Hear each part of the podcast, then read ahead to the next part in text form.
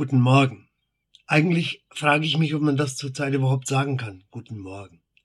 Wo im Kreml ein wild gewordener Möchtegern Zar andere Länder überfällt und wo der Patriarch der russisch-orthodoxen Kirche diesen Krieg als gottgewollt rechtfertigt und alle auffordert, dem Auftrag Gottes zu folgen und die westliche Dekadenz auszurotten. Und dann sind da noch die kleinen Autokraten in der Türkei und in Ungarn und all der Nationalismus, der überall wieder auftritt, als hätten wir aus der Geschichte nichts gelernt. Also guten Morgen. Und dann denke ich an das Volk Israel. Die wurden eigentlich in ihrer ganzen Geschichte immer wieder unterdrückt und verfolgt, bis hin zum Holocaust. Und ich denke an die ersten Christen, denen es auch nicht gerade gut ging. Und die haben alle in ihrer Not immer Gott angerufen.